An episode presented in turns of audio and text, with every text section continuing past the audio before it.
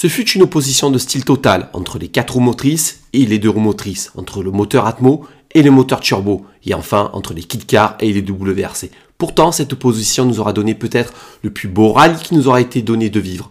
Vous êtes prêts? C'est parti, direction le Tour de Corse 1997.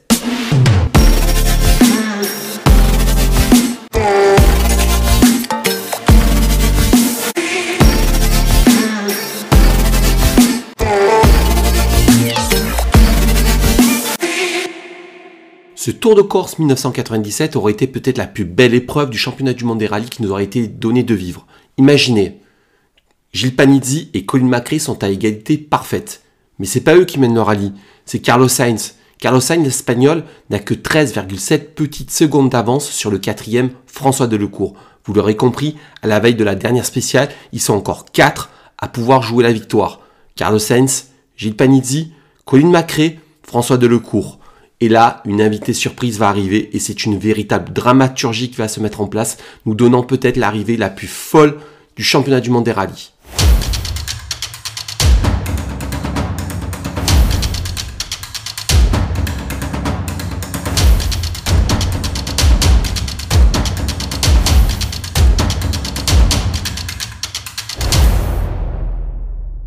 Allez, on vous emmène en 1997 sur ce Tour de Corse sous fond de polémique, de rancœur, d'opposition de style entre les kit cars et les WRC.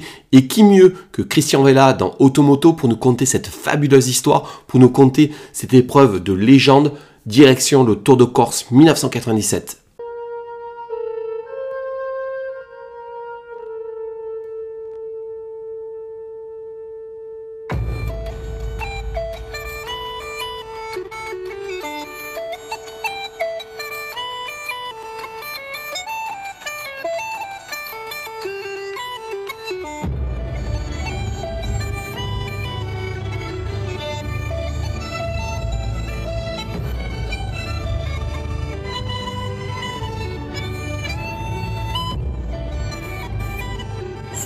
Corse restera à jamais comme la course la plus palpitante à laquelle il nous a été donné d'assister. Un tour de légende sur des routes fabuleuses avec une poignée de compétiteurs héroïques. On serait tenté, c'est vrai, d'abuser de superlatifs tellement ce fut beau. Mais après un final aussi éblouissant, on se gardera de dissocier dans nos éloges les quatre pilotes qui ont fait souffler sur ce rallye de France un vent d'épopée. Hommage soit donc rendu ici à Colin McRae, à Carlos Sainz, à Gilles Panizzi et à François Delecourt. Pourtant, au départ, c'est la tristesse qui se lit dans le regard des gens de chez Peugeot. Le jeune Enjolras vient de se tuer au Mans. Son père, le préparateur des 306 Maxi, ne sera pas là pour assister au festival de ses protégés. En signe de deuil, les deux Peugeot arborent un bandeau noir sur leur rétroviseur. Et comme si elle voulait rendre hommage à Sébastien Enjolras, les 306 ne mettent pas longtemps à enflammer la course. Comme en Catalogne, le lion est prêt à donner des coups de griffe ici et là pour déchiqueter ses principaux adversaires. On s'en rend compte très vite lorsqu'au départ de la première spéciale, Panizzi cafouille au moment de s'élancer. Malgré cela, il pointe à une seconde seulement de Colin McRae. Le ton est donné, les Peugeot ont mangé du lion et personne, hormis Carlos Sainz, ne paraît en mesure de leur donner la chasse en ce début de course. En effet, les deux kit cars pilotés par Gilles Panizzi et par François Delecourt font la démonstration de leur énorme potentiel. Elles sont légères, elles sont agiles et elles utilisent au maximum toute la puissance de leur moteur de litre, même si celle-ci n'est transmise qu'à leur seul deux roues avant. À l'évidence, la traction intégrale des grosses World Rally Cars ne constitue pas vraiment un avantage sur l'asphalte du Tour de Corse. Et Carlos Sainz doit réaliser des prodiges pour croiser le fer avec les deux Peugeot.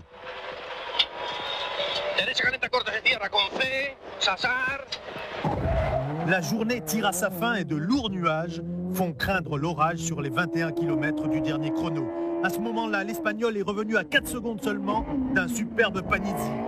Delecourt, pour sa part, montre les crocs juste dans le dos de l'Espagnol. Tout se joue en vérité entre ces trois-là, car ni les Subaru ni le champion du monde, Tommy Makinen, ne paraissent capables de venir s'immiscer dans cet affrontement au sommet.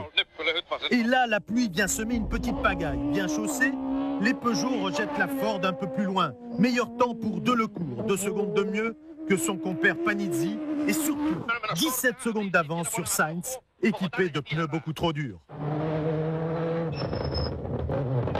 Moi, j'ai eu la chance de faire ici deux journées d'essai sous la pluie avec la voiture.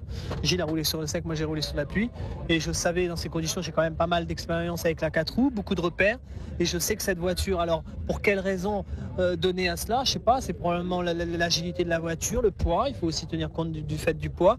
Mais c'est vrai qu'on déjoue totalement tous les pronostics parce que personne ne peut imaginer aujourd'hui qu'une qu'une deux roues motrice puisse aller plus vite qu'une qu'une 4 roues sous la pluie. Les deux Peugeot reviennent en tête à Ajaccio. Dans le clan français, c'est l'euphorie. Panizzi rayonne, il devance son équipier de Lecourt de 5 petites secondes et s'étonne lui-même du bon tour qu'il est en train de jouer à tout le monde. La petite erreur qu'on a faite là avec Hervé. Gilles, est-ce que tu t'attendais à te retrouver en tête du Tour de Corse à la fin de la première étape, sincèrement? Non, j'y ai rêvé, pour être sincère, j'y ai rêvé. Donc euh, mon rêve se réalise, donc c'est parfait. Mais c'est vrai que la journée était difficile on, s'aperçoit que la voiture, malgré tout, euh, est très compétitive sur les routes corse qu'elle l'était sur euh, les routes espagnoles. Donc euh, je me dis que c'est très bien pour l'équipe et, on, a le droit, de rêver une victoire. Sainz a tenté de limiter les dégâts malgré toute sa science de la course, malgré toute sa hargne, il pointe à Ajaccio avec 19 secondes de retard sur Panizzi. L'Espagnol n'est pas vraiment amer car c'est la première fois depuis bien longtemps que sa Ford manifeste un tempérament de gagneuse. Nous avons changé quelques petites choses, quelques petites choses avec la voie de vitesse, quelques petites choses suspension, géométrie, quelques petites choses avec le moteur et, ça va un peu mieux, bien sûr. Derrière le trio de tête, il ressort ici que Colin McRae prend le plus souvent l'avantage sur l'Italien Piroliati, spécialiste de l'asphalte, dont beaucoup d'observateurs avaient fait ici leur favori. Pour moi aujourd'hui, ça n'a pas été terrible. Nous avons eu quelques petits problèmes de différentiel et la voiture sous-virait un peu trop. Elle n'était pas très précise et je n'avais pas le bon feeling pour attaquer. Makinen est à sa place, sixième à 36 secondes du leader, avec son imposante Mitsubishi qui frise parfois la correctionnelle. En revanche, grosse déception de la part des Maxi de Bugalski et de Jordan, qui ont galéré toute la journée avec d'énormes problèmes de frein tout à fait incompréhensibles par l'entourage des Renault. Bugalski déçu pointe déjà à près de deux minutes de Panizzi. C'est quand même un problème inquiétant. On a fait 6 euh, spéciales et sur les 6, euh, je peux vous dire que j'ai fait 3 km euh, de, avec, en ayant eu des freins. Donc une grosse déception quand même parce qu'au départ de la course, on, était assez optimiste. La voiture est bien d'évoluer, elle est sympa à piloter. J'ai confiance en l'auto, mais malheureusement pas de frein.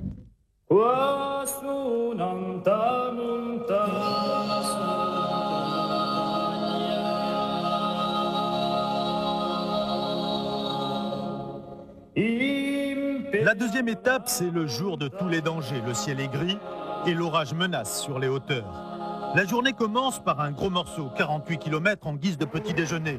Si Carlos Sainz et François Delecourt l'avalent prestement, en revanche, il va rester longtemps sur l'estomac de certains. La route est encore humide et Sainz, qui monte des pneus sur sa Ford, réussit sa première bonne affaire de la journée. Delecourt limite les dégâts en ne concédant que 10 secondes à l'Espagnol. Derrière, c'est la panique. Serge Jordan pointe à 29 secondes et sonne en quelque sorte le réveil des Maxi Mégane. Tous les autres qui sont partis en slick vont se faire corriger par Carlos Sainz. Notamment Gilles Panizzi et Colin Cray qui laissent échapper lui 45 secondes en slalomant entre les vaches. Pour Tommy Makinen, c'est la fin. Sa Mitsubishi, lancé à pleine vitesse, percute la seule vache du maquis et termine piteusement sa course au fond d'un ravin. L'équipage s'en sort fort heureusement indemne. Deux vaches ont sauté soudainement devant le capot. Je n'ai rien pu faire pour les éviter. Je n'avais pas le temps de freiner, je les ai percutées de plein fouet. Elles ont alors basculé mais sous le choc, la voiture a été projetée contre la falaise sur la gauche où nous avons rebondi avant de partir en tonneau dans le précipice sur la droite pour une chute d'environ 45 mètres. Armin Schwartz, laborieux depuis le départ avec une forme très affaiblie, s'en tire un peu mieux que le champion du monde après avoir cassé un arbre de roue arrière à la suite d'une touchette. Dès lors et tout le reste de la journée, Carlos Sainz et François Delecourt vont se marquer à la culotte, se rendant coup pour coup. Superbe duel entre deux compétiteurs hors normes, deux pilotes au talent intact, mais que tout oppose.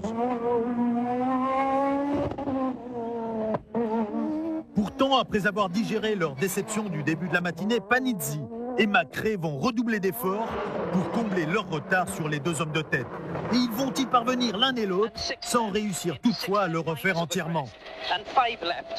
Panizzi revient ainsi se positionner à 9 secondes de la tête avec un moral tout neuf et l'ambition de frapper un grand coup le lendemain. Demain, ça va attaquer très fort et que j'ai vraiment envie d'aller chercher les, leaders qui sont devant. Et puis en même temps il faut quand même un petit peu surveiller le rétroviseur parce que Colin euh, Macré a aussi a fait péter des temps aujourd'hui, il s'est rapproché, il à 10 secondes derrière nous. Donc ça fait 4 voitures en 19 secondes, c'est beau pour le sport et demain ça va, ça va envoyer très fort. Quant à Macré, il finit en boulet de canon, une deuxième étape qui lui permet de lorgner lui aussi vers la victoire. Ces 19 secondes de retard ne constituent pas un réel handicap, surtout après la démonstration qu'il vient d'administrer ici. À ce moment-là, on pense qu'il lui sera très ardu de déloger de leur place les deux leaders indissociables jusqu'au bout dans l'effort et dans la qualité des performances. Au retour à Ajaccio, l'égalité entre eux est parfaite, du jamais vu dans l'histoire du Tour de Corse. Delecourt et Sainz ex avant le choc final, c'est l'annonce d'un combat gigantesque jusqu'au terme de cette course. On a, c'est sûr, un petit peu été moins performant euh, globalement, Géré Gilles et moi aujourd'hui par rapport aux 4 roues. Peut-être qu'il y a eu une baisse de régime de la voiture. Je crois qu'on va, on va résoudre de toute façon tous ces, petits problèmes euh, ce soir pour repartir demain avec une voiture extrêmement, extrêmement fraîche. Aujourd'hui était le plus important, le, choix de pneus. Et je, pense que demain aussi, ça sera le plus important.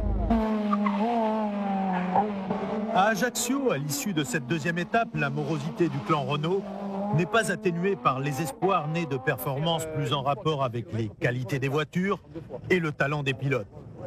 Mais les problèmes de disque de frein ne sont pas résolus. Peut-on dire, en s'amusant, qu'au top 50 des déboires, les Renault viennent sûrement de décrocher le disque d'or?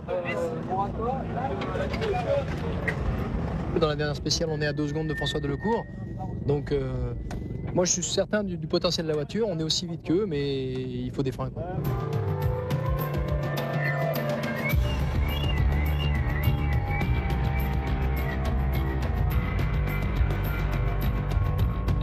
Lendemain, le soleil perce un peu, comme à regret.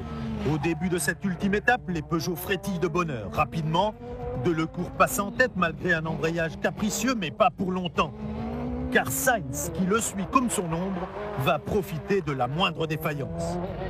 Macré, lui, a entamé son travail de sap. Il grignote seconde par seconde. La course est palpitante, car Panizzi, lui aussi, refait une partie de son retard. La bande des quatre éclipse tout le reste. On n'a Dieu que pour elle, et généreuse, elle nourrit notre enthousiasme. On approche de l'arrivée il y a trois jours maintenant que ces quatre-là bataillent comme des forcenés. La situation se resserre. Sainz occupe bien la première place, mais la suspension de sa Ford le tracasse. Et Macré lui colle aux fesses avec une ambition décuplée. Les deux Peugeot, ne sont pas battus, c'est super. Fantastique Tour de Corse au départ de la dernière épreuve spéciale. Ils sont encore quatre à pouvoir prétendre à la victoire. Carlos Sainz, Colin Macré, Gilles Panizzi et François Delecourt. Quatre qui se tiennent en 13 secondes du jamais vu en championnat du monde. 32 km plus loin, Colin Macré sort en vainqueur de cette spéciale et met fin à un suspense insoutenable. Une fois de plus, le Tour de Corse a tenu bien au-delà de ses promesses. Il a confirmé l'exceptionnel potentiel des Peugeot, la classe de Carlos Sainz et la vélocité de Colin McRae, qui est le premier Britannique à remporter l'épreuve insulaire. McRae confond ainsi tous ses détracteurs. Il vient de réaliser un fabuleux exploit 15 secondes de mieux que Sainz. Les deux Peugeot victimes de tête à queue abandonnent ici plus d'une demi-minute. C'est fini. Chapeau, monsieur Macrae. C'est très beau car la Corse est un événement particulier sur l'asphalte. Et c'est bon de gagner un rallye comme celui-là. Vous ne semblez pas très heureux. Non, non, je suis très heureux, vraiment très heureux. Le vainqueur de ce Tour de Corse de légende ne se sera retrouvé que deux fois en tête de la course, à l'issue de la première spéciale et après la dernière. Cela lui aura suffi, mais grande est la déception de Sainz, qui n'échoue qu'à 8 secondes de la victoire. Panizzi, troisième à 38 secondes, ne cache pas lui sa satisfaction, alors que Delecourt paraît beaucoup plus amer. Derrière ces quatre extraterrestres, c'est un Liati décevant qui prend la cinquième place après de deux minutes. Les Maxi Megan ont montré pour leur part ce qu'elles étaient capables de faire au cours de cette troisième étape où elles se sont montrées l'égale des meilleures.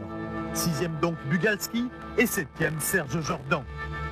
Puis viennent Nittel, dépassé par les événements, et Armin Schwartz, accablé par les ennuis, qui cédera bientôt sa place chez Ford à Yua Premier insulaire, Mariani prend une belle dixième place, alors que la petite Citroën Saxo de Patrick Magot pointe son nez à la douzième place et que Jean-Marie Santoni s'impose en groupe N.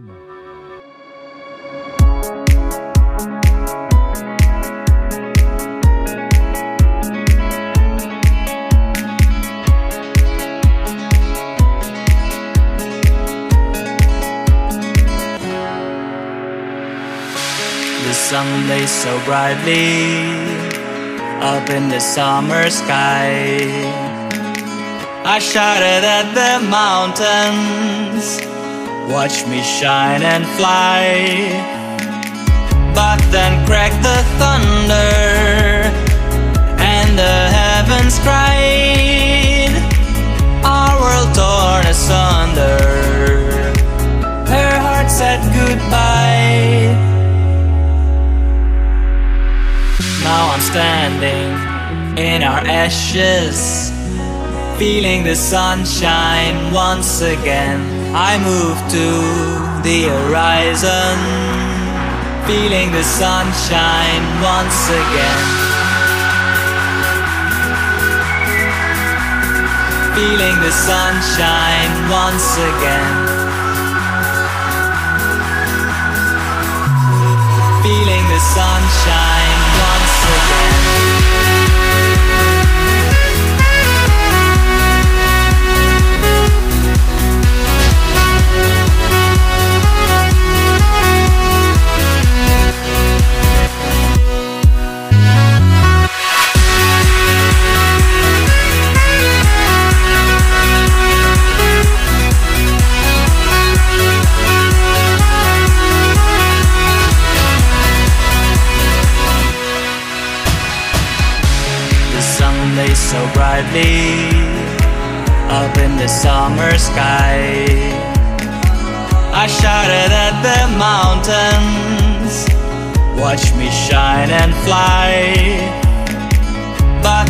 Cracked the thunder, and the heavens cried. Our world torn asunder. Her heart said goodbye. Now I'm standing in our ashes, feeling the sunshine once again. I move to the horizon, feeling the sunshine once again. Feeling the sunshine once again. Feeling the sunshine.